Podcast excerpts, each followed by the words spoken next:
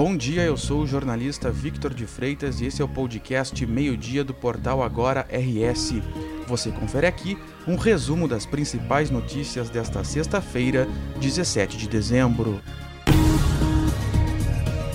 O Supremo Tribunal Federal aceitou o pedido do Ministério Público do Rio Grande do Sul para barrar o habeas corpus que dava liberdade aos quatro condenados no julgamento do caso da Boate Kiss. Conforme a decisão do STF, os condenados devem permanecer presos independentemente da decisão do julgamento do mérito do habeas corpus. Esta análise é realizada pela primeira Câmara Criminal do Tribunal de Justiça do Rio Grande do Sul. Ele começou na quinta e ainda não acabou. O resultado deve sair nesta sexta.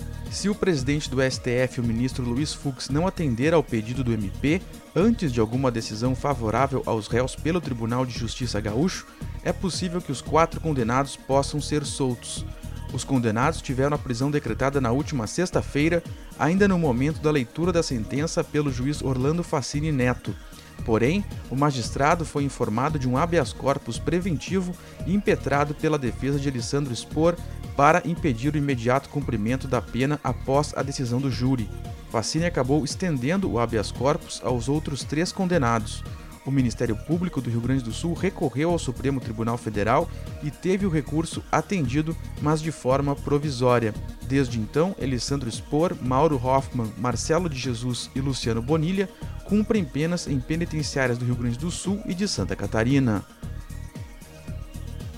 A Secretaria de Saúde do Estado confirmou 13 casos de gripe influenza H3N2 no Rio Grande do Sul. Estes são os primeiros casos no estado em 2021.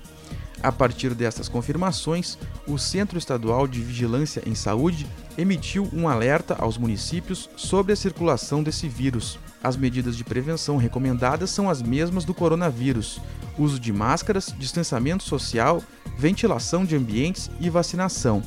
De acordo com a secretaria, todos os municípios do Rio Grande do Sul têm doses do imunizante para oferecer à população mas os casos registrados no estado até o momento não se configuram como surto. Essa classificação só acontece quando há dois ou mais casos confirmados com vínculo entre eles em um mesmo espaço de tempo e lugar. Os casos ocorreram em moradores de Cachoeirinha, Pelotas, Porto Alegre, São Francisco de Paula, Sapiranga e Viamão.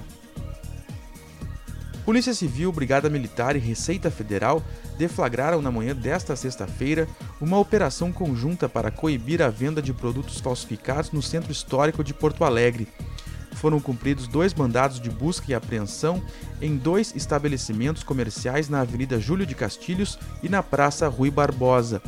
Ninguém foi preso em flagrante. Porém, os responsáveis pelos locais foram identificados e serão responsabilizados criminalmente.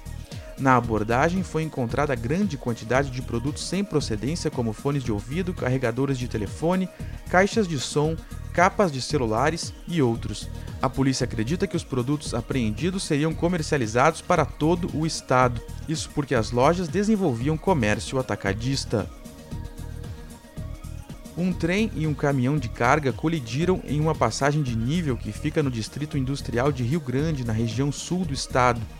O choque entre os veículos ocorreu por volta das 10 horas da noite de ontem, mas o trânsito ainda está bloqueado porque a locomotiva tombou sobre a passagem férrea.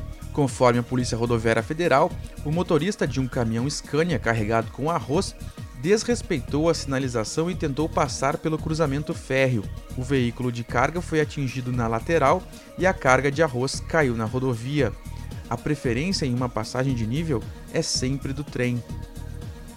A sexta-feira terá forte calor em boa parte do Rio Grande do Sul.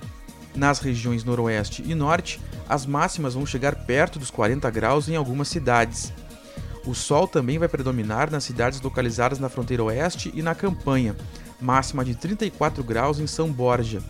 O calor atinge também a região central, máxima de 31 graus em Santa Maria. Em áreas da Serra, região sul, do litoral sul e da região metropolitana, o sol aparece entre muitas nuvens ao longo do dia. No leste do estado, o fluxo de umidade do oceano para a costa pode provocar pancadas de chuva no litoral norte, além da região metropolitana. No sábado, a massa de ar seco ganha força e o sol predomina sobre todas as regiões. As temperaturas se elevam mais em comparação aos dias anteriores e a sensação de calor aumenta. No domingo, o sol e o calor também predominam na maioria das regiões e há chance de pancadas de chuva entre a tarde e a noite no noroeste e no norte. Esta edição do meio-dia chegou ao fim, mas você fica sabendo o que acontece no estado em agora no rs.com. Obrigado pela companhia, um bom final de semana e até o próximo meio-dia.